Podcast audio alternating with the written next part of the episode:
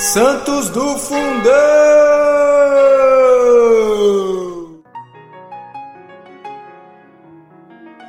Sejam muito bem-vindos, senhoras e senhores, a mais um episódio do Santos do Fundão. Para essa nossa partilha, eu estou aqui hoje com Ana Marques. Tati Boni. É isso aí, gente. É uma partilha, uma conversa, um bate-papo entre amigos para a gente poder, né, falar um pouquinho mais sobre uma santa, uma beata, um santo, um beato da nossa igreja, como de costume, né? E para o episódio de hoje, nós vamos falar sobre a beata Hildegard de Burian, ou algo parecido com isso, tá, gente? É um nome alemão, então como a gente não está com a fluência alemã ainda, então qualquer coisa vocês jogam assim no Google Hildegard com demudo, né? Burian, com J no lugar do I aí, que vocês vão achar. E para a gente começar o nosso bate-papo, a nossa conversa aqui, vamos à biografia de nossa Hildinha, Hildegard. Hildegard nasceu no seio de uma família judia não praticante, e a sua juventude foi dedicada à política. Em 1909, ela foi acometida por uma séria doença nos rins, ficando à beira da morte, mas obteve um milagre. Foi casada com o engenheiro Alexandre Briand, de quem engravidou. Os médicos da ocasião sugeriram um aborto, mas ela recusou-se. Em 1919, decidiu fundar a Sociedade Caritas Sociais, constituída por mulheres dedicadas à assistência de pessoas doentes e portadores de distúrbios mentais. Também fundou abrigo para mães, solteiras, jovens e mulheres sem moradia além de espaços que realizavam a distribuição de comidas para os pobres. Hildegard foi a primeira mulher a se tornar membro do Conselho Municipal de Viena em 1918, pelo Partido Social Cristão, e no ano seguinte se tornou deputada no Conselho Nacional, Nacional da Áustria. Ela faleceu em 1933, aos 50 anos de idade. Seu lema era: entregue completamente a Deus e à humanidade. O processo de beatificação começou em 1963 e foi declarada vulnerável em 2007. E em 2011 foi reconhecido o milagre atribuído a ela. Então, essa é a nossa beata de hoje. Ao longo do episódio, nós vamos falar Hildegard, Hildegard, mas vocês sabem que é dela que a gente está falando. É isso aí. E olha só, hein, gente? Quem diria, temos uma deputada que chegou ao título de beata, hein? Até na política tem santo, não é possível que a gente não vai ser santo também, né? Isso que eu comentar, a gente vive falando que na política ninguém presta, não é bem assim. É, então. Você vê que assim, a gente traz exemplos, né, de pessoas que alcançaram uh, essas virtudes para chegar, né, as virtudes heróicas para chegar à santidade de todos os tipos de estado de vida, de vocação, do que for. Até político tem. Então, você que está nos ouvindo aí, ó, saiba que a santidade é para você também. É, e nem faz muito tempo, né? Ela faz o quê? Cent... Ela nasceu em 83, 1883. Faz 139 ela... anos. Isso. É, que ela nasceu, mas que ela morreu e foi política já era nesse. É, já era mais século, depois. Então... Século XX, vai. Então já estava perto. Cento, uns, uns 125 anos, mais ou menos. É, por aí, pelo menos. Então tá indo bem. E aí, meninas, pra gente começar a nossa conversa aqui, o que, que chamou a atenção na vida da nossa Beata de hoje, Hildegarda? Como que foi aí conhecer um pouquinho mais sobre a vida dela? A Cris sempre começa pela família, a Cris não tá aqui hoje. Aí só porque a Cris não tá, parece que também não tem muita coisa da família. não é que nós não estudamos, gente. É que de fato, né? Também era uma é. família que não era católica, né? Assim, eles não praticavam a fé. E, e aí logo isso também já me chamou a atenção, porque é, a maioria das beatos ou santos que a gente fala, né, parte deles, tem a família ali que é católica ou que né, pratica bastante a fé, que é o incentivo. Ela não tinha e chegou aonde chegou. Então, para nós já fica esse exemplo, já fica esse ensinamento, que, né, independente se os nossos pais praticam, é, estão ali nos incentivando, nos ajudando ou levando, né, para a igreja, é, não é porque você não teve essa vivência na infância, os seus pais não te educaram na fé, que não é possível você alcançar a santidade, né? Pelo contrário. Então já fica aí esse exemplo para nós. E sobre a família dela é isso. Eles não eram é, praticantes de nenhuma religião, inclusive a mãe até era rígida quando ela perguntava alguma coisa, né? É, isso realmente chamou atenção, né? Porque a maioria é bem isso que você falou, né, Tati? O apoio familiar, né, a santidade que você já vê ali num convívio familiar, sempre foi muito presente na, na, história de alguns santos que a gente já falou aqui. E no caso dela é o oposto, né? Total, assim, a mãe meio que desencorajava, né? Vamos dizer assim. Eu vi que quando ela tinha uns seis anos, mais ou menos, né? Ela olhando ali pela janela, viu uma, umas irmãs de um convento ali do lado da casa dela que estavam rezando e ela foi perguntar para a mãe, né? O que, que elas estavam fazendo. Aí a mãe falou, ah, elas estão rezando lá pro Deus delas lá, né? Aí a Hildegard falou, pô, mas quem é esse Deus, né? Aí a mãe falou, não, quando você crescer, você vai ler uns livros sobre ele. Tipo, meu, olha isso, né? Quando você crescer, você lê alguma coisa sobre ele. Pra saber quem é Deus, você lê num livro. É, e ela não, não explicou ali, né? E é legal ver realmente. E a mãe que... foi dura nessa fala, né, Marcos? Ela, ela foi assim, um pouco uhum. rígida nessa fala, como que já tirando ela ali do que ela estava vendo. Sim. E dando até um spoiler, assim, né? E, e, meio que acabou acontecendo isso, né, Marcos? Porque só depois que ela foi adulta, que ela se transformou em adulta, que ela começou a ver algumas coisas de fato, pelo menos pelo que a gente leu, uhum. né? E aí, até complementando esse, esse começo aqui de vocês, o quão de fato é diferente quando a gente vê os santos ou os beatos que já vimos até hoje, que nasceram de um berço cristão, para uma pessoa como a Idelgarda que não né, a diferença. A Idogarda só foi ver isso lá adulta, né, como muitos de nós também, né, hoje em dia a gente vê que o berço familiar é cristão, mas não é aquele praticante de rezar o terço todo dia, de ir à missa e tudo mais.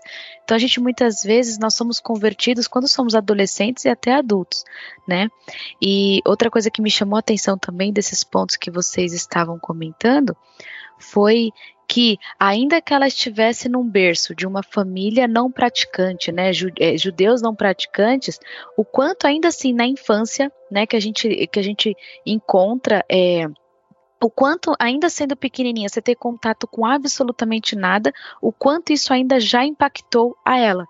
Né? Então, nesse exemplo que você comentou, Marcos, dos seis anos, né, que ela viu essas, essas monjas rezando pela janela e tal, ela questionou a mãe, e assim que a mãe respondeu que ela estava né, rezando para o Deus dela, ela quis imediatamente fazer a mesma coisa.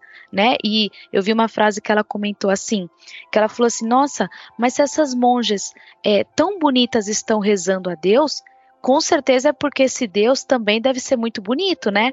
E como deve ser bonito rezar para Deus. Ela também queria rezar. Ela falava, mãe, eu também quero rezar para esse Deus. E aí foi quando a mãe foi dura, né? Como a Tati comentou, e falou: não, é, isso daí você vê quando você crescer, né? Então. Ela foi pro travesseiro e dizia: e... eu também quero rezar, chorava que ela é... queria rezar. E o que me chama a atenção quando você foi falando, Aninha, é, você relatando, narrando, e eu pensando assim, para ela achar assim, que bonito essas monjas rezando para esse Deus, como esse Deus deve ser lindo, como de fato é, ela via beleza na ação daquelas monjas rezando. Então não eram pessoas rezando de qualquer maneira. Hum. Havia, não sei se eu estou conseguindo expressar o que eu quero dizer. Havia uma beleza na maneira daquelas monjas estarem orando para que ela se sentisse tão tocada como ela ficou. E seis anos, hein, gente? Seis é, anos. É, porque ela nem sabia o que, que era a oração em si, né? Então, primeiro aquele ato externo, né? Que era é, algo puramente físico ali, né? Que ela estava olhando as monjas numa determinada posição. É, certamente ela não estava nem ouvindo, né? Como ela estava dentro da casa dela, não estava nem ouvindo o que elas estavam falando. Então, chamou a atenção realmente a beleza de elas estarem todas reunidas fazendo algo, né? Que para ela era algo novo, era algo que aguçou a curiosidade dela no primeiro momento e já começou ali uma sementinha, né? É como vocês falaram, você já foi pro travesseirinho ali, deitou para dormir e pedindo a Deus para poder rezar também, né? Eu tava, eu vi um, um, vídeo na internet, não sei se vocês chegaram a ver sobre ela, em que comentava assim que ela ficou é, no vídeo da, da bibliografia dela, falava, da biografia dela, falava assim que ela foi até a cama, né, dormir já de noite, e aí ela não conseguia se aquietar com essa com o que tinha acontecido Sim. durante o dia. Então ela ficava pensando, pensando, pensando e ela falava: "Deus", ela ela ficou assim desconsolada, ela começou a chorar nesse momento falando: "Deus, eu também queria rezar". Imagina uma criança de seis anos falando: "Deus, eu também queria rezar". Não sabia ela que aquilo já era oração, né, Aninha? Pois é. Isso já era oração. Ah, olha a diferença de uma criança que nasce num berço não praticante não sabe de nada, assim, né? E mesmo assim isso tocou a ela, que é impressionante. E aí é legal que ela foi, né, é, não sendo tão incentivada assim, então ela não, não, a mãe dela, os pais, né, não colocaram ela para fazer, né, uma catequese, crisma, sei lá, todo esse começo de vida cristã católica, né, que nós conhecemos, ela não teve, né, mas ela era sempre muito dedicada aos estudos, ela é, sempre foi muito determinada, né, então ela estudava bastante, né, então o, uma das marcas também que ela foi muito conhecida foi esse talento, né, para aprender e para conseguir é, ir captando essa sabedoria, né, dos conhecimentos gerais, digamos assim, né.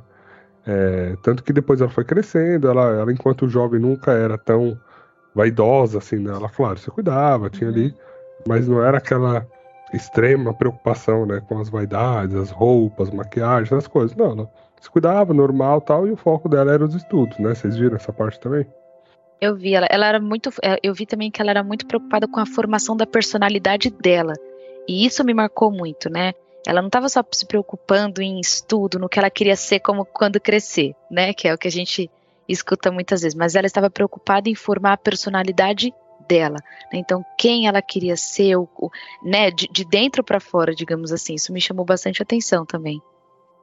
E, na, e até como, puxando o gancho, Marcos, naquela época, mais interessante ainda, né? Como ela tinha uma personalidade autêntica. Porque naquela época não era comum que as mulheres frequentassem a universidade, né? E ainda assim, ela se inscreveu né, é, na Universidade de Zurique, se eu não me engano, em filosofia, e ela chegou até o doutorado. Então, não só uhum. entrou, como ela chegou ao doutorado, né? Exatamente. Muito interessante. Já mostrava a força que ela tinha naquela época, né? E assim, autenticidade, vou entrar. Entrou, Exatamente. foi até o final. Gostei dessa mulher, hein? Será qual é o temperamento dessa mulher, hein, gente? ah, não sei, acho que é ela, meio colérico. É... Será? Eu, eu acho achei... que é meio colérico. É mais para um eu acho Será? Não sei. Não é. tinha muitos detalhes. Determinada, né? É, é, é, o, temperamento, o temperamento dela é o de Santa Teresa, determinada determinação. É. Vai e faz, né? É, e ela nessa universidade também, ela já começou a demonstrar uma outra característica que ela tinha, que era o olhar e essa sensibilidade, né, de ver aonde estavam precisando de alguma coisa, né? Porque quando ela começou ali a interagir no ambiente universitário, conhecendo as pessoas e tudo mais, ela viu que muita, muitos colegas dela ali tinham dificuldade para pagar a faculdade, né? A mensalidade. E aí, logo, o que, que ela fez? Ela criou, tipo, um fundo, né? Como se fosse um fundo ali financeiro para ajudar é, os estudantes com dificuldade. Então, é, Era o que a gente o... chamaria de vaquinha hoje em dia. É, tipo uma é. vaquinha, né? Exatamente. E as pessoas iam economizando, juntavam nesse fundo, e quem estava precisando usava, né? Ela mesmo às vezes ia andando, né, para a faculdade para não gastar o dinheiro do transporte e poder ajudar esse fundo, Sim. né? Então já com esse olhar também do, do social, né, de apoiar as pessoas, né, da caridade, né? E foi na universidade que ela acabou conhecendo um pouco mais da doutrina cristã, né? Uhum. Que é onde foi que ela se interessou. Né? Alguns professores contribuíram para que ela é, conhecesse essa, essa verdade que a gente fala que é Jesus Cristo, né? Como o sentido último da vida né? Mas ela não se deixava influenciar muito, não. Por isso que eu falo que ela personalidade forte. Né? Ela conheceu, alguns professores contribuíram para isso, mas ela não se deixava influenciar, né? E muitas vezes ela repetia sozinha lá: Deus, se tu existe, manifesta-se a mim. Né? Uhum. É, isso que você comentou. E mais tá... uma vez a gente retoma o que marca. A, a, as coisas que ela falava, sem nem saber o que era, mas a profundidade, a verdade dessas orações que ela não sabia que era oração, né? Olha que, que beleza essa frase simples, mas Deus, se tu existe, manifesta-se a mim. Então ela queria conhecer esse Deus, ela queria sentir esse Deus. Exatamente o que você comentou, Tati. Assim, o que me chama, o que, o que ficou na minha cabeça foi assim: meu, desde que ela nasceu, ela nunca teve contato nenhum. Eu não sei se a única vez que ela teve contato foi vendo as monjas rezando ali. Mas em algum momento, gente, durante todo esse período, até a juventude dela, que é quando ela começou a ter esse desejo ardente, né, de encontrar o verdadeiro sentido da vida. Então, meu, para que que eu estou aqui? Qual é o meu objetivo de vida? Para que que eu existo, né? Esse, essa sementinha parece que ficou plantada ali no coração dela, né? Porque o tempo inteiro, de fato, ela, ela queria saber isso, ela não esquecia de Deus, ela falava, meu, quem foi aquele Deus que a minha mãe falou? Com certeza ela deve ter ido buscar em livros, né? Estudiosa como ela foi, e acredito que até pelo curso de filosofia que ela teve, ela deve ter conhecido muita coisa, né? Do, do cristianismo e tudo. E ela não esqueceu isso, né? Ela ainda falava: Deus, cara, se tu existes, manifesta-te a mim, né? É, me prova que você existe, porque pelos livros ela tinha teoria, mas ela ainda não tinha a graça da fé, né? E o quanto isso é importante, a graça da fé é dada se a gente quer. E é Deus que dá, você já não nasce com a graça da fé, né? Isso é dado a você, você precisa ter o desejo, você precisa querer ter, né? É uma das graças que Deus dá a nós, uma delas é a fé. É, acreditar já é ação de Deus em nós, né? Já, a gente já está recebendo uma graça ali, né? E a, essa história dela, principalmente do curso de filosofia e tudo mais, me lembrou também uma outra santa da igreja, que é Santa Teresa Benedita da Cruz, né? Edith hum. Stein. Episódio 49 aí do Santo do Fundão, se você quiser dar um pulo lá depois. Ouça também, porque foi uma, uma santa com uma conversão muito linda, assim, muito interessante, muito impactante a conversão dela, então me lembrou aqui também. Bom, e aí então ela né, seguiu ali os estudos e, e aos 25 anos já tinha se formado ali em filosofia. Ela casou com o um engenheiro, né? O Alexandre uhum. de Burian, marido dela. E foi nessa idade, né, que ela começou a ficar muito doente e se internou no hospital, né? Católico. Exatamente. Não qualquer hospital. Deus é providente. ela pediu para Deus, não, ela pediu para Deus se manifestar, né? Então ela falou, então é. vem para cá, vai. Aí ele falou assim, pera aí um minutinho. É. Exatamente. Então ela ficou internada, né, gente, com uma doença bastante grave, era algo realmente sério, assim, ela ficou internada no hospital e ela foi fazendo ali uns tratamentos, passando por cirurgias, né?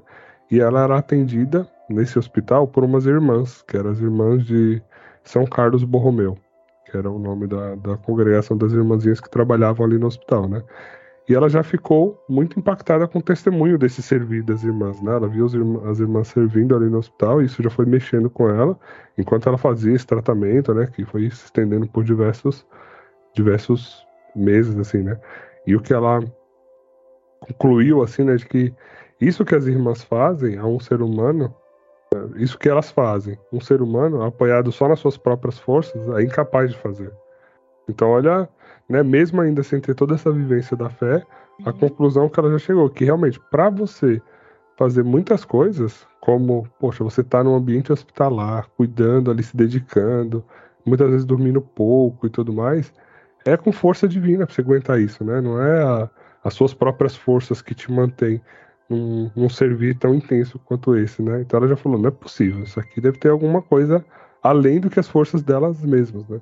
Ah, imagina até que essas irmãs, Marx, deve, devessem rezar por elas. Então eu consigo até imaginar as irmãs ali rezando por ela nos momentos de sofrimento, porque essa mulher sofreu, né? A quantidade de cirurgias que ela fez foi algo realmente muito grave, como e, você comentou. Gente, e, e, o corte não cicatrizava, né, Aninha? Os não. cortes das cirurgias não, não cicatrizava. cicatrizava. Gente, eu, eu fiquei imaginando, porque no meu primeiro parto, que eu tive abertura superficial em um ponto, que eu fiquei assim dias sem conseguir andar. Eu falei assim, gente, é, é que era uma dor terrível. Imagine ela com vários cortes de várias cirurgias que não cicatrizavam. Meu Deus, devia ser muita dor que essa mulher sentiu. Muita dor. E, e a importância dessas dessas. É... Como é, gente? As mulheres que cuidavam dela? Que o Max falou o nome? As, é, peraí. São as irmãs de São Carlos. As, as irmãs, irmãs, As, as irmãs. É, das as irmãs, irmãs que estavam cuidando dela, a importância dela ver esse cuidado. Né? E, e, ainda nesse momento ela não tinha experimentado né, é, o amor de Deus, digamos assim, né? Aquela, ela não tinha tido a experiência ainda da fé, como a Aninha falou. Ela não, ela não ela faltava graça ainda, né? Ela viu, ela viu as monjas rezando, ela teve professores que, que falou para ela da fé, que explicou, ela viu depois as irmãs, mas ela mesmo não tinha passado pela experiência ainda de sentir Deus. Ela via Deus agir nas pessoas, e aquilo já a tocava, e aquilo já ia a convertendo. Não, e isso que você comentava, né, Tati, é, nessa questão, ela deve ter sofrido tanto, porque chegou, se eu não me lembro, se eu não, se eu não me engano, a esgotar né, todo, todos os recursos médicos que tinha ali, enfim, o, o estado dela era tão grave, né, os, os, médicos já declaravam que já tinha esgotado todos os recursos que a medicina dispunha na época, né, então, de fato, sim, ela, acho que ela estava sofrendo muito. E no sábado santo eles chamaram o esposo e, e falaram que ela tinha horas um domingo de, de, vida. Foi no sábado, né? No sábado. No sábado, é, no sábado quando eles lavaram as mãos, falaram assim: acabou, né? Já não tem mais nada o que fazer. As horas, não eram dias nem meses. As horas de Idelgard estão contadas. Falou pro uhum. esposo dela no sábado, né? Mas aí, esse Deus poderoso, esse Deus de milagre, esse Deus que, né, pela força da oração tudo pode ser mudado, como a Aninha falou, com certeza essas irmãs oravam por ela, ela é, teve um milagre, né? Que ela acordou bem. Um domingo de Páscoa. Milagrosamente mesmo, ela acordou bem. No sábado eles falam, ela tem horas de vida, e no domingo ela acorda bem, com a graça divina, milagre, né? Com os cortes cicatrizados, gente. Ai, meu Deus, que alívio. Foi aí que ela compreendeu, né? Que acabou, acho que caiu a ficha que ela compreendeu que se tratava ali de um milagre através do qual Deus quis se revelar a ela, né? De uma forma muito visível, não tinha como ter dúvidas nesse caso, né? E foi nesse momento que ela experimentou o amor gratuito e misericórdia de Deus, né? Ela ficou meio que, pelo que eu vi, né, impressionada com essa manifestação. E foi aí que vem a parte, uma das partes assim que também me marcaram, que ela falava assim: "Poxa, até aqui eu vivi, né? Então, é, é, eu vivi para o mundo, digamos assim, e aí que ela tinha, né, até os 25 anos foi quando ela ficou doente.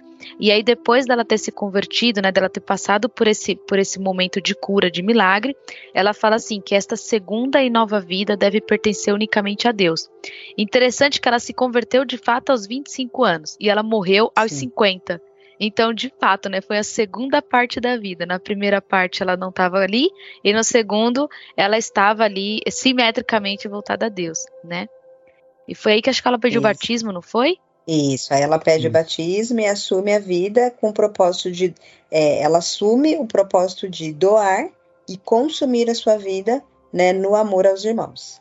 Nessa segunda fase aí, que é única exclusiva a Deus, ela fala: não, agora eu vou me consumir de amor por amor no amor. Marcos, você vai comentar alguma coisa que eu tenho algo para falar dessa frase? Vou, peraí. Mas é que eu tava falando, vai.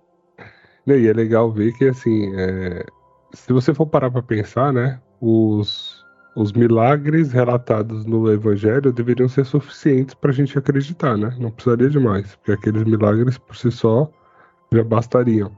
E ela pediu, né, para Deus se manifestar na vida dela, e Deus, na sua infinita misericórdia, sabendo que esse milagre que ele operou na vida dela, talvez podia ser a única forma de convertê-la, ele usou desse recurso para alcançá-la, né? Porque ela já estava com alguns sinais de que, poxa, tem alguma coisinha aí, não é possível, né? Pô, como assim? Aí foi indo, aí chegou lá, viu as irmãzinhas trabalhando, você viu, não, não é possível que essa irmãzinha aqui, que deve ter uns 389 anos, e é a primeira a chegar, a última a sair, com essa energia, sorriso no rosto, esse gás aqui para cuidar da gente, tem alguma coisinha mais, né? Aí veio o milagre, pronto, né? Foi para sacramentar. Então, eu gosto muito de ver que assim, Deus, é, eu gosto muito de pensar nisso, né? Que a gente vive sempre no melhor mundo possível, porque Deus, como Ele quer o maior número de almas salvas, Ele coloca a gente no tempo exato que a gente vai ter as ferramentas mais disponíveis, assim, mais abundantes para a gente seguir o caminho da verdade que é Cristo, né? É, e eu acho que ele colocou ela não só no, no momento oportuno, mas deu né, todas as graças, deu é, o milagre que ela tinha pedido, tipo, se manifesta a mim, né? Ele se manifestou e ali não teve mais jeito, né? Ali foi simplesmente essa frase que vocês falaram agora, né? Você é unicamente inteira de Jesus nessa segunda parte da vida. Né? Quero doar-me, consumir minha vida no amor aos irmãos. E essa é outra coisa que me marcou bastante nessa essa Idelgardo, ó essa, essa frase em específico, assim, porque, gente, eu acho que, sei lá, acho que é, é, é o desejo de consumir a sua vida por amor aos outros, né? Não teve um santo que a gente falou até hoje, ou beato, e nem vai existir um que tenha encontrado essa felicidade verdadeira buscando o amor de, a si mesmo, né, a si próprio. E como essas pessoas conseguem perceber isso? Elas têm uma sensibilidade de que, olha, a part... ela, ela recebeu o batismo e automaticamente ela falou: Eu quero me doar, eu quero consumir a minha vida ao amor pelos outros. Né? Então, é, não, não tem gente nenhum hoje, né? Eles. É como se é, é, é, eles, eles não buscam, a, a, eles, eles perceberam que de fato a felicidade ela é uma porta que se abre para fora, né? Ela se abre de dentro de nós para fora, quando a gente quer se consumir verdadeiramente pelo outro, pelo nosso marido, pelo nosso filho, pelo nosso, pelo, pelo outro. A gente é como se fosse, nós, nós somos, né? Como se fôssemos aquela vela que ela vai queimando devagarzinho, se consumindo para aquecer os outros, né? É o amor mesmo que, que do próprio Jesus, né? Do, do próprio que é aquele amor do lenho da cruz, né? Que nos, que nos fará verdadeiramente felizes, não o amor próprio, aquele. Lógico, não estou falando do amor próprio aqui, o amor próprio bom, mas aquele amor próprio desordenado aquele que é tudo para mim, tudo por mim, tudo sobre mim, porque, ai, eu tô cansada, ai, eu tô com sono, ai, hoje já lavei louça, agora é a sua vez. Não, mas é aquele consumir, o consumir, o consumir o amor aos outros, né? Então, enfim, eles têm uma sensibilidade assim que parece que é automático, né? Creio em Deus, virou a chavinha, quero me doar pelo outro. E isso, sei lá, assim, isso meio que dói, né? Você falar assim, poxa, eu tenho que me doar pelo outro, eu vou sofrer pelo, sofrer pelo outro, eu vou dormir menos para o bem do outro. Eu vou acordar quatro horas da manhã para fazer um ovo frito para o meu marido porque ele vai. Dói, né? O fato de você falar assim, olha, eu vou me doar para, eu vou me consumir pelo outro, é algo que dói, né? Aqui no nosso amor próprio, digamos assim, né? Ah, eu queria dormir um pouquinho mais, tal. Mas eles não, eles, eles não só fazem isso como eles vão, né? Eles, sei lá, gente, é algo sobrenatural, sei lá. E assim, você falou da sensibilidade que os santos têm, né? E que, que graça divina é isso, mas, se nós não, não, não temos essa sensibilidade, pelo menos deveremos fazer por obediência. Porque, por uhum. exemplo, eu estava dando a aula para as crianças esses dias falando do. Estamos estudando os mandamentos, né?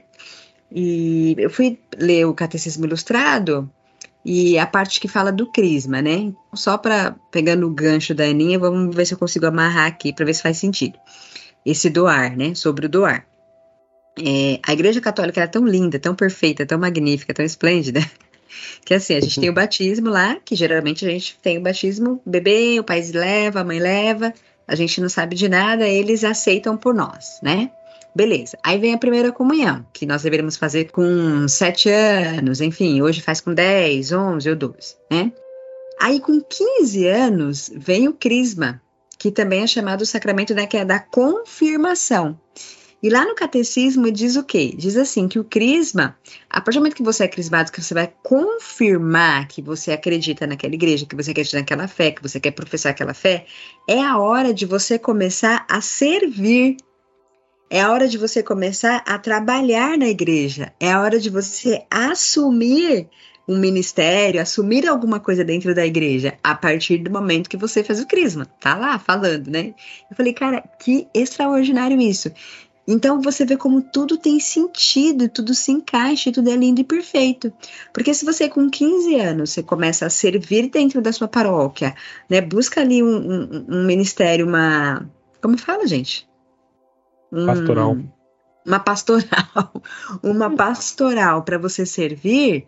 Quando você entender a sua vocação, que uns descobrem muito, né, desde pequenos, de criança, enfim, outros demoram um pouco mais, você vai estar tá pronto para servir melhor dentro da, do teu chamado e da tua vocação, seja ela o matrimônio, seja ela o celibato, seja ela é, a, uma é, a vida religiosa.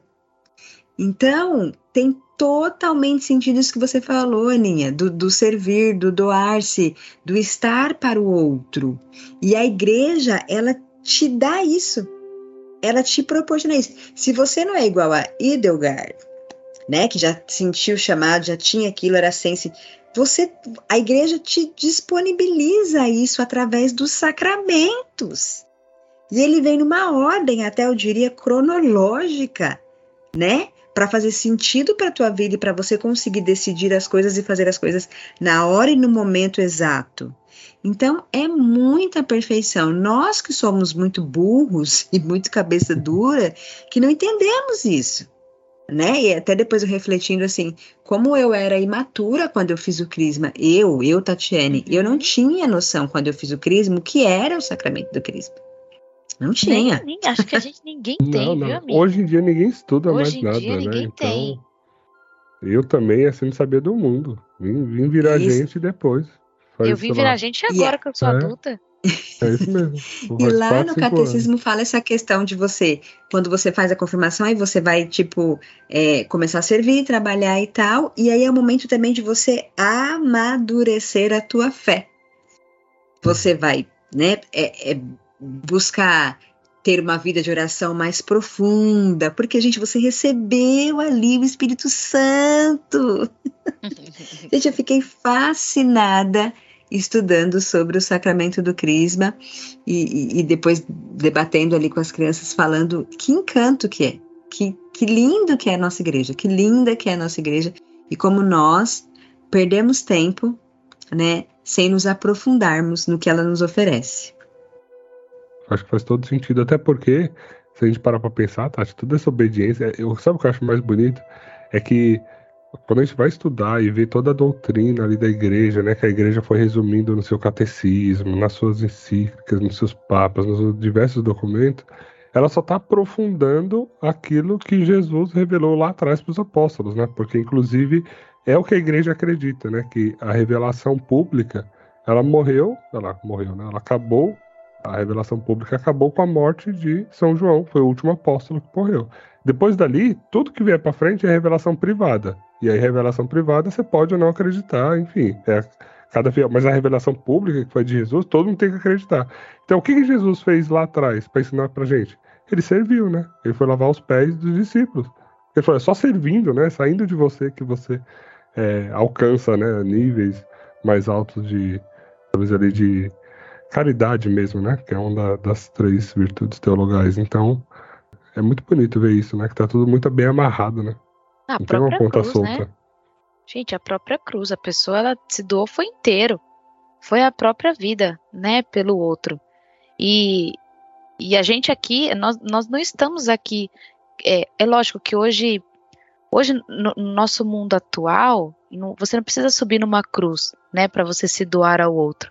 Né? Jesus já fez isso por nós, mas é você lutar, né? Você você doar pela sua família e, deu, e deu, a, a própria Ildinha, Ildinha aqui, como Marx, Marx comentou, ela não era uma religiosa, era uma mulher que tinha um marido, ela trabalhava, ela estudava e ela, ela se doava por inteiro nesse sentido, né? Ela não ia automaticamente trabalhar e voltava. Ela trabalhava para servir a sociedade, para fazer o bem a, a, de uma forma comunitária a todos, como nós fazemos, né? Eu não trabalho para uma empresa, eu trabalho para a sociedade. O meu trabalho aqui está servindo de alguma forma à sociedade. Eu preciso me conscientizar disso. E é aí que entra, por exemplo, a virtude da, da laboriosidade. Né? Você fazer aquilo que você precisa fazer, chegar pontualmente ao trabalho, estar no trabalho e fazer o que deve ser feito, não, por exemplo, hoje home office, né? Não ficar com o trabalho ponto batido e jogando videogame ou vendo o celular, mas estar ali fazendo o seu trabalho que precisa ser feito no horário que você tem que fazer, né? Então isso também é servir à sociedade num ambiente onde você não é um religioso. É você acordar cedo para pôr uma mesa posta, para você é, fazer um almoço, fazer uma comida para o seu marido, lavar a roupa, lavar a louça, um servir ao outro, isso também é servir ao outro. E não é servir, gente, isso assim que, que, que, que me. Eu fiquei pensando muito sobre isso, né? De se na frase que ela fala, de se consumir, de se doar pelo outro. Lavar a louça é lavar com amor a louça, ou no mínimo não reclamar. É você estar puto por dentro, mas sorrindo por fora. Que ninguém perceba, né, que você já lavou aquela louça 50 milhões de vezes, que você está farto de refazer as mesmas coisas, mas é se doar por completo, até não ter mais vela para se queimar, que é quando você morrer, né? E ninguém está percebendo que a vela está se machucando ao se queimar. Ninguém percebe, ela continua aquecendo, suave, balançando aqui ó, a chaminha, né? E eu fiquei, eu fiquei realmente, claramente, né? Eu fiquei pensando muito nessa frase. Uhum. De se doar, Mas é, é- você trabalhar. porque hoje se perdeu isso, né, Aninha? É. A, a sociedade perdeu isso. Se, se nós fôssemos educados corretamente, como por exemplo, recebeu o crisma com 15 anos, fosse servir numa pastoral e passar o que tem que passar, passar o perrengue que tem que passar, passar a humilhação que tem que passar, servir por amor, a pessoa quando ela fosse, né, atingisse aí a maioridade e fosse viver dentro da sua vocação, ela saberia fazer isso que você está falando. Ela saberia servir com amor, ela saberia fazer por amor, ou ainda que não fosse por amor, mas ofertar e sorrir e servir, né? É, lendo aqui um dos minhas anotações, eu até peguei aqui agora o verbo, né, que fala assim, ó, ela pediu o batismo e assumiu em sua vida um propósito de se doar. Assumiu. Então, esse verbo assumir, o que que, né, é- ela toma posse. Não, eu vou assumir isso daqui. Quando eu assumo, eu tô fazendo uns gestos aqui, gente, tá engraçado. tô pegando as coisas. Quando eu assumo, então eu assumo a minha maternidade, por exemplo. Não, eu sou mãe, ponto final. Então eu vou fazer o que precisa ser feito.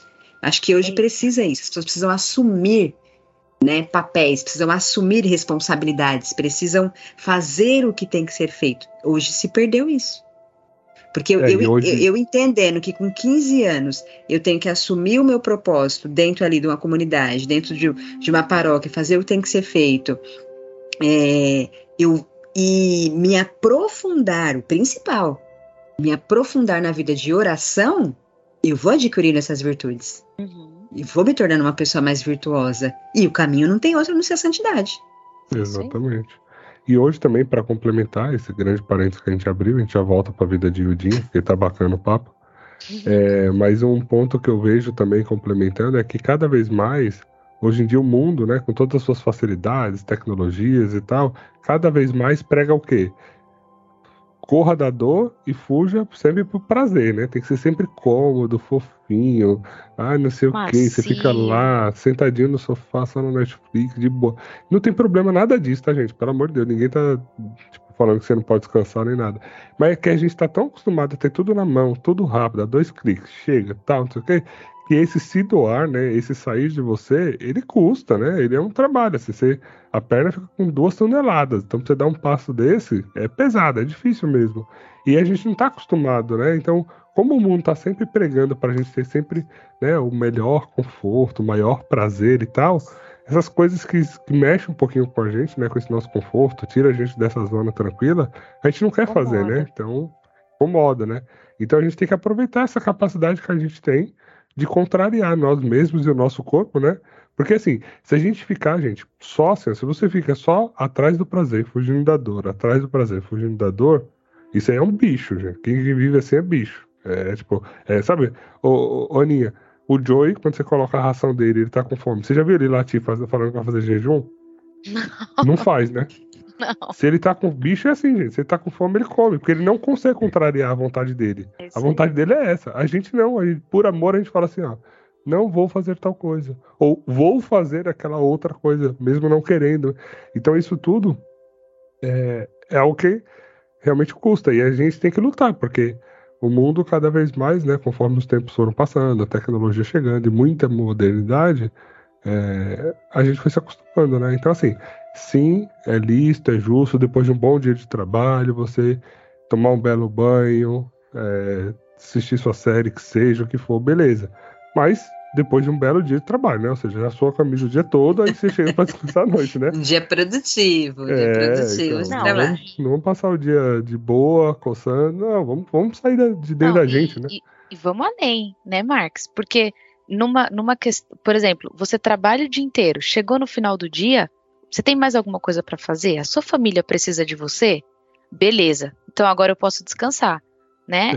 Porque a gente sabe, por exemplo, numa vida de familiar, né, a- a- que tem um marido, um cônjuge, uma fi, um filho, dois, três, quatro filhos, a gente sabe que o, o- o- a gente não termina muitas vezes no trabalho, né? Das seis, sete horas da tarde, isso se a gente não trabalha até mais tarde, né? Muitas vezes, ainda tem algo na família, tem que levar um lixo ali, ainda tem que dar um suporte aqui, tem que bater um papo com a esposa, porque às vezes ela tá mal, né? Então, é isso. Quando É você vê que tá tudo bem, aí sim você deita e você se acalma, né? E você fala, agora eu vou descansar. Ou não, ou vai ler livro também, vai rezar, vai fazer outras É, coisas. aí, né? é, aí é só diversão, né? é você que livre, é. escolhe, é, é o hobby. Muito bem, fechamos Tá. parênteses. Vamos voltar para a Lizinha. Ó, a gente estava ela- ali quando ela tinha 25 anos, né? Tava doente, se converteu, pá, milagre aconteceu, virou outra pessoa, nova vida. E aí, quando ela saiu do hospital, o que aconteceu na vida dela? Ela mudou-se para a Áustria, né, em 1909, e aí é um lugar que respira cultura e religiosidade, né? Eu pensei assim, Mudou não foi feito para ela, De vida. foi feito para ela, né? E ela logo se envolveu no meio religioso ali. E aí ela engravidou, né? E aí nessa gravidez, tananana, os médicos aconselharam que ela interrompesse, né? Por conta do, do devido número de cirurgias que ela tinha feito, né?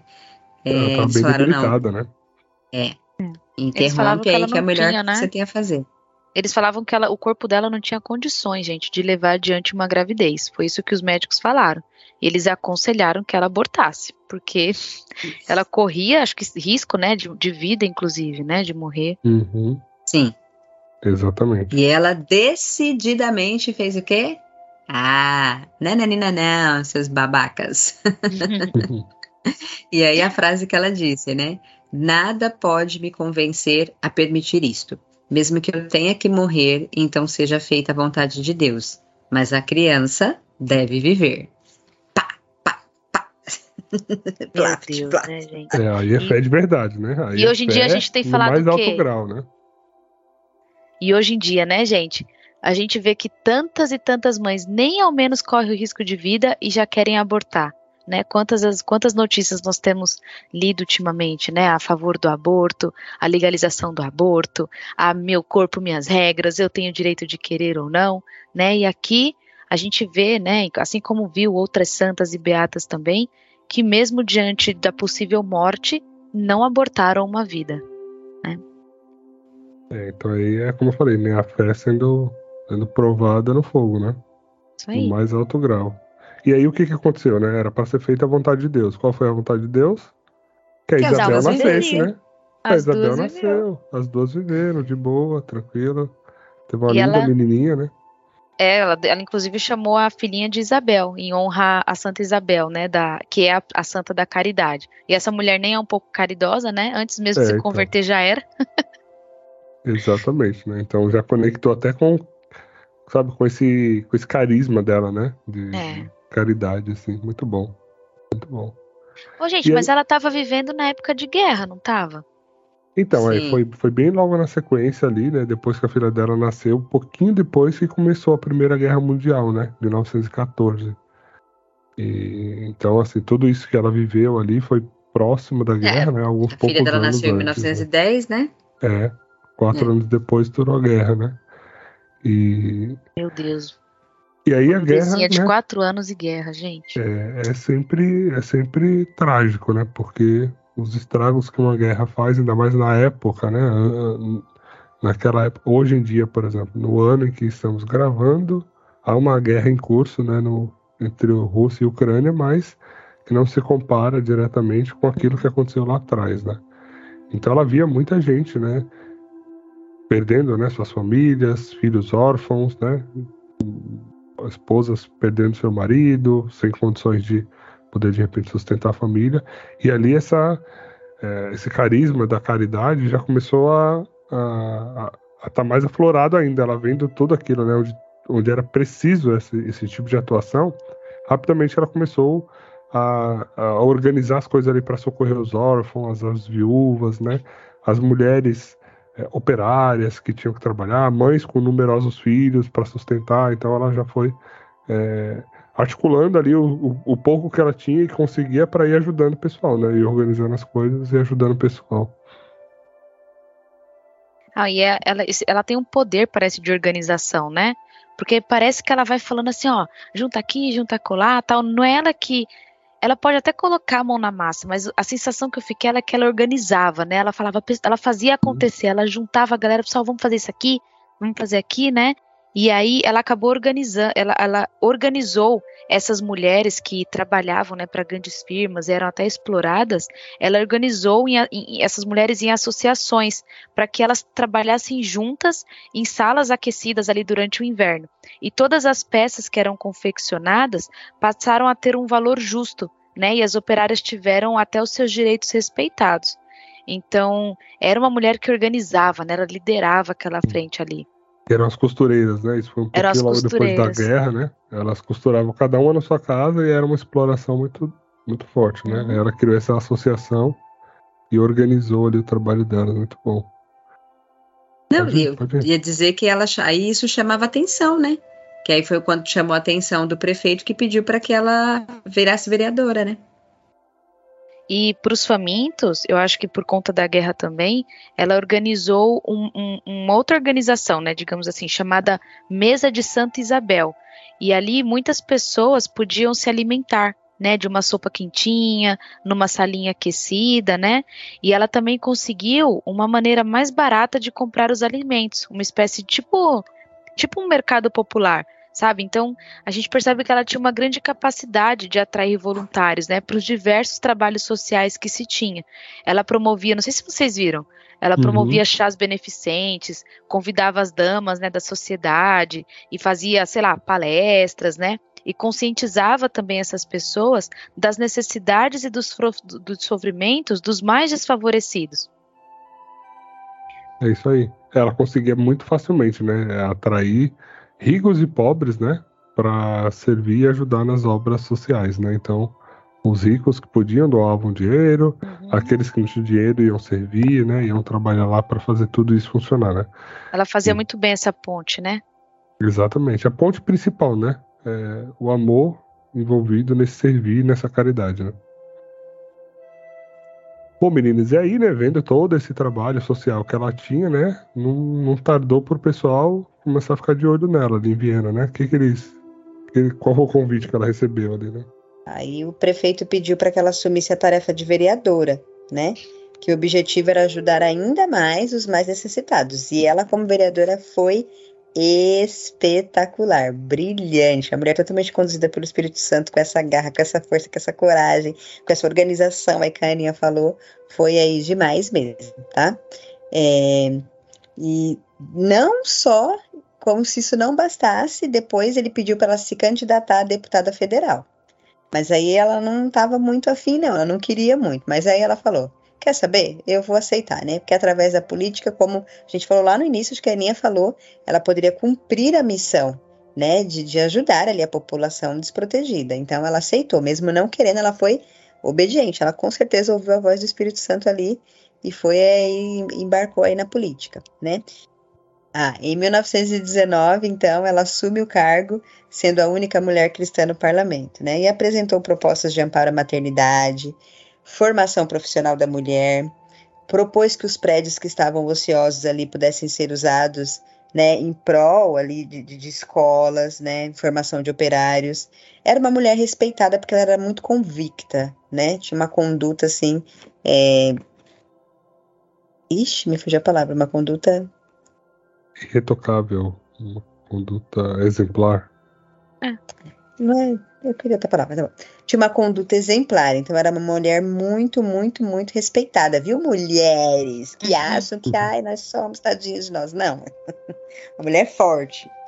Né? E, e ela era conhecida foto, né? até como a, é, a consciência do parlamento.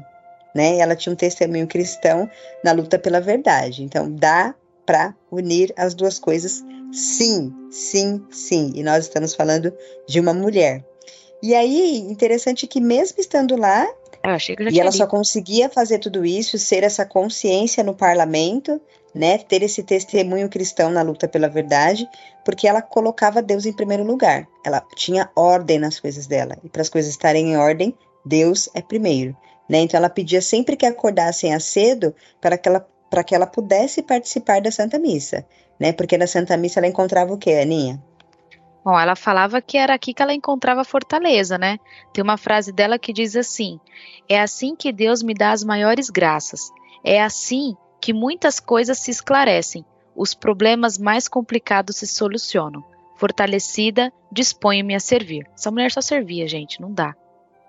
E você comentou, Tati, uma com coisa. Também, né? Então, casado com a filha de quatro é... anos, deputada federal, É E eu, eu vi que ela, é, apesar dela estar né, no meio de um monte. Gente, era a única mulher deputada federal no parlamento. Então, você até imagina um uma monte né? de homem. vocês viram, Eu assim, vi. um monte de homem em pé, de terno preto, assim, né? E ela sentadinha com um vestido, De uma branco. saia, tipo uma saia de branco, assim, né? Uma blusa branca É. de saia preta, assim, Comportadinha. sentadinha de boa, e um monte de cara lá de preto e tal.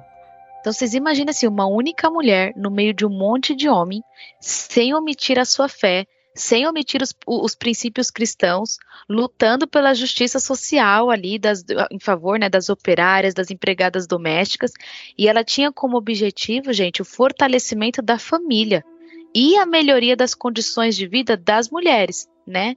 Então, a bicha era é forte a mulher, viu? Não é pra qualquer um, não. Só, só podia ser também que- porque era mulher de oração, né? Sabe o que eu pensei aqui agora? E ela não tinha nenhuma mulher pra ela seguir nas redes sociais pra ela fazer o que ela fazia, Não né? tinha, Pra se filha, inspirar. não tinha. É uma boa isso aí, era, era a própria Maria, né? Nossa, verdade Não. isso aí, viu? A, a rede social da época provavelmente era ler a história dos santos, né? Como a gente vê em muitos santos, assim, que se apegam em um ou outro. E ela, a força dela era a inspiração, né? A força dela era a oração, né? Ela e a Eucaristia, ela falava As, também. é, as melhores horas dela era à noite, quando ela ia rezar o breviário, ia ficar no momento dela ali, né? E a Eucaristia, né? O dia tinha que começar com, com a missa e com a, com a Eucaristia, né? Gente, olha só.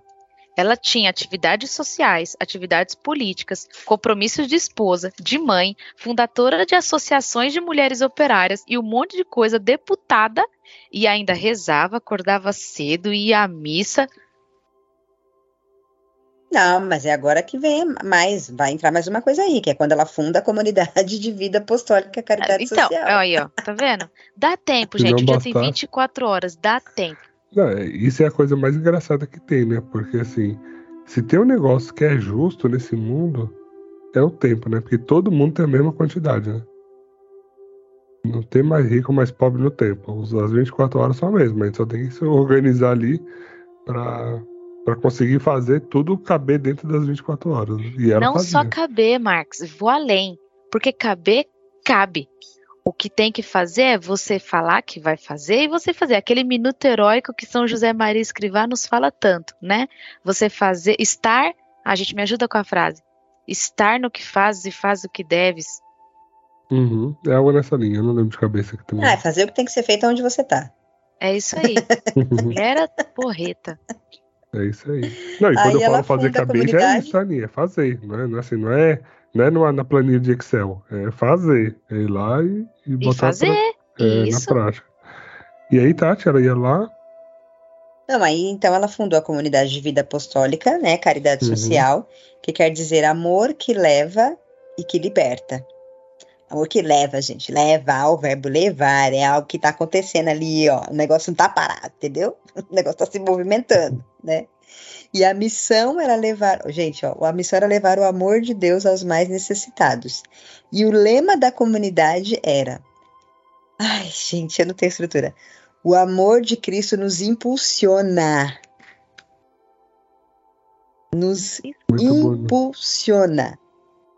Né? Né? O que, gente, o que, é impulsionar? É tipo, eu penso assim, é dar um empurrãozão. É vai. É foguete, né? Indo Então, pra lua, assim, ó. É aquele impulso, assim.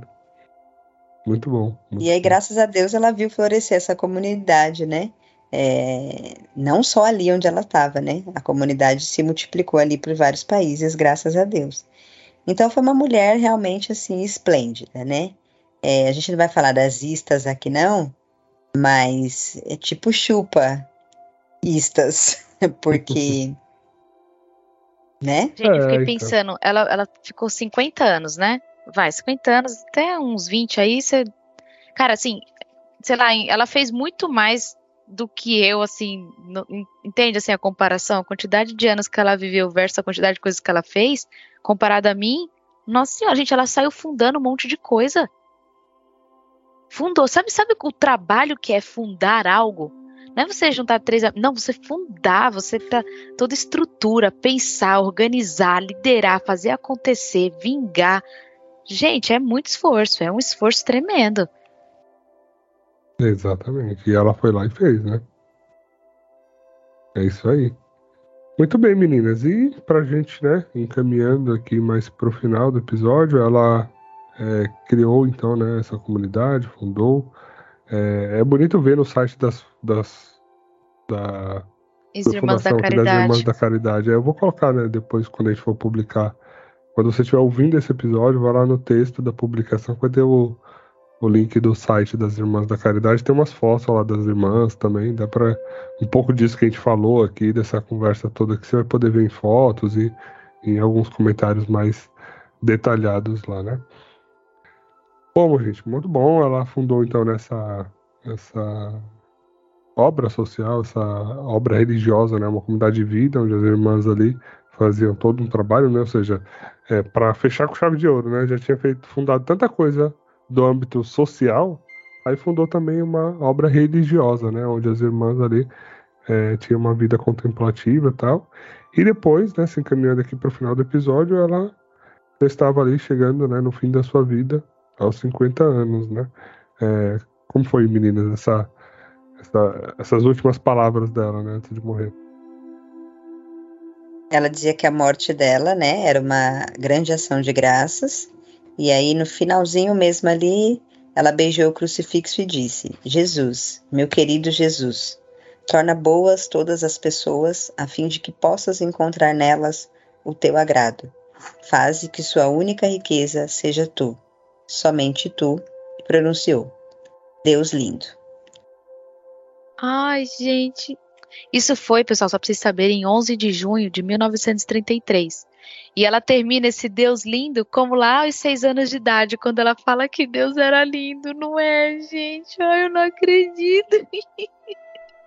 eu acho que eu vou chorar. E o desejo dela, gente, Jesus, torna boa as pessoas. Amiga, torna eu... boa, porque as pessoas sendo boas, elas vão agradar a Deus. Eu não, não, não dá. Eu, quando eu, eu li essa frase, o aqui querendo gritar. Quando eu li essa frase, eu falei amém. Eu falei, Jesus, torna-me a mim boa, porque eu quero isso aí que ela tá falando. Escuta ela, Jesus, escuta ela, torna todo mundo bom, por favor. Ela morreu pedindo isso, atende as pressas dela, por favor. É de pessoa diferenciada, né? Ou seja, até o último momento está servindo, né? Porque ela tá fazendo uma oração pedindo pelo outro, né? Pelo próximo. Então, é servir até o osso, até, até ralar o osso, né? Não, não vai sobrar nem mais carne, é só o osso mesmo. Bom, então ela né, vai para casa do pai, partiu dessa, foi se encontrar pessoalmente com Jesus ali para falar para ela o que, que ele achava, né? Da, assim, você acha que eu fui uma boa deputada? Olha os projetos que eu fiz aqui, que eu não fiz, né? E aí depois disso, né, passados aí 79 anos, né, ocorreu a beatificação dela, né? Que uhum. foi na Áustria, né? Vocês viram essa parte também? Depois de ter feito tudo que fez, foi reconhecida como beata da nossa igreja. Não, eu vi que a cerimônia de beatificação dela foi super solene, né? Teve um monte de bispo, de sacerdote, religiosas, né? Um monte de gente. Foi um grande sinal do amor de Deus. Não, isso aqui não vou ler, não. Eu, eu, fico, eu fico vendo, eu entendo, e depois eu continuo lendo mentalmente e eu acabo falando. Pode falar. Não, mas foi isso, gente. Assim foi a vida de Hildegard Burian, ela foi esposa, mãe, política, pioneira do serviço social na Áustria, fundadora da caridade social e testemunho de amor aos irmãos. Inclusive, essa obra religiosa que foi fundada, gente, na Áustria, hoje já está em vários países, inclusive aqui no Brasil. Então, para você ver, né, tantos anos depois, tantos não, né, poucos anos depois, já está espalhado pelo mundo inteiro. Essa mulher já é santa, já, a gente que não sabe. Muito bem, gente. Então, passamos, né, é, pela vida aqui de Santa Hildegarda de Burian. É, só lembrando que ela não é. Eu falei Santa, ela é, é. Beata. Ó, já tô adiantando aqui o título dela, hein? Então, ela é Beata é Hildegarda de Burian. Spoiler. É, e vai lembrar que ela não é a Santa Hildegarda, que é doutora da igreja, tá? É outra Hildegarda. Então, é, a gente tem episódio agora das duas, né? Dessa que é Beata e da outra que é Santa. Então, corre lá também para ouvir o episódio de Santa Eudelgarda, doutora da igreja. Então a gente espera, gente, que vocês, né, é, tenham aprendido um pouquinho mais aí sobre a vida de Santa Eudelgarda, é, se sintam à vontade aí para pesquisar um pouco mais, pedir intercessão dela. Quem sabe esse milagre que vai torná-la santa não vai ser na sua vida, né? Então peça intercessão. Eu gosto sempre de pensar, né? é, terminar aqui com uma reflexão minha, algo extremamente profundo. Assim, não sei se vocês já me viram ou ouviram falar isso, né? Que eu gosto muito de pensar que, imagina assim, os santos lá no céu, né?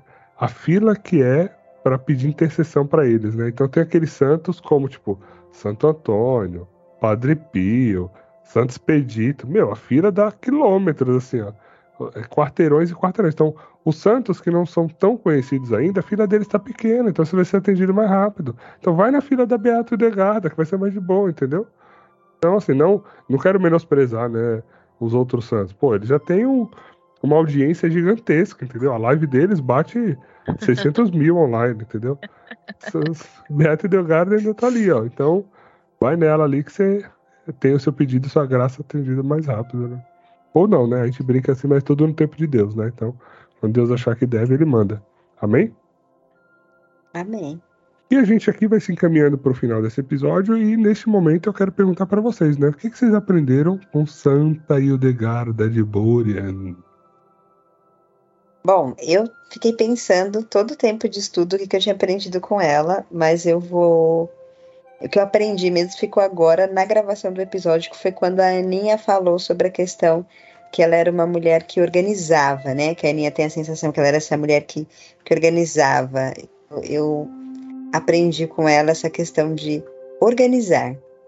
Organizar o tempo, organizar as coisas, né? Eu acredito que quando a gente organiza, a gente consegue colocar cada coisa no seu devido lugar, né? O que tem que vir primeiro, o que vem depois, e a gente consegue é, caminhar com mais facilidade para as virtudes. É uma grande virtude, né? A virtude da ordem. E você, Aninha? Difícil, hein? Acho que hoje eu vou ficar com a autenticidade dessa moça. Essa moça que não que desde os seis anos já era autêntica, né? Já sabia o que queria ali, mesmo sem ter nenhuma consciência disso. Cresceu, não esqueceu daquele Deus lindo que ela viu lá aos seis anos de idade rezando. Era uma pessoa que queria rezar desde pequeno. Cresceu, foi para a universidade. Não, não foi só para a universidade, ela se doutorou, né? Fundou tudo o que precisava fundar. Não deixou que abortasse seu filho. Então é uma mulher muito autêntica, né? Ela acreditava, ela lia lá, fazia, e muito bem imposto, como a Tati falou, sem precisar ter seguidores, gente que a apoiassem, né? Inclusive dentro de um próprio congresso, ela mesma entrava lá sozinha, como a única mulher, e fazia o que tinha que ser feito. Então, espero ser mais ser tão autêntica quanto a ela um dia. Isso aí. E, e para mim eu fico também, né, com essa determinação, né, dela é, em ter feito tudo que fez, né? E, e, principalmente, assim, eu vejo muito o cumprir a sua vocação, sabe? Ela tinha uma vocação ali, que era a vocação de mãe e esposa, e ela cumpriu isso muito bem. E além disso, né, ela foi além e serviu para a comunidade, né? Então, é, eu gosto muito de, de ter, sabe, de tentar buscar isso que ela conseguiu imprimir na vida dela, que é é, primeiro, né, é fazer bem feito o seu chamado, a sua vocação. E, se possível, ir além disso, né? Então, eu como pai, esposo, eu quero realmente poder dar o meu melhor para minha família, para meus filhos, para minha esposa, para, enfim. Mas que além disso eu consiga também, né, se Deus me der essa graça de de algum modo impactar a vida dos outros também que estão ao meu redor, que estão à minha volta, né? Então, não sei como isso vai se dar, mas que Santa e Beata Hildegarda de Búria, interceda por nós. Amém? Amém. Amém. E para a gente encerrar, a vida de santidade é só pela misericórdia. É que já é noite, não pode Gente, a gente, a gente tá gravando online à noite, então fecha aqui o, o as cenas pós-créditos, subindo aqui as letrinhas e as crianças dormindo, a gente não acordou ninguém. Amém. Amém.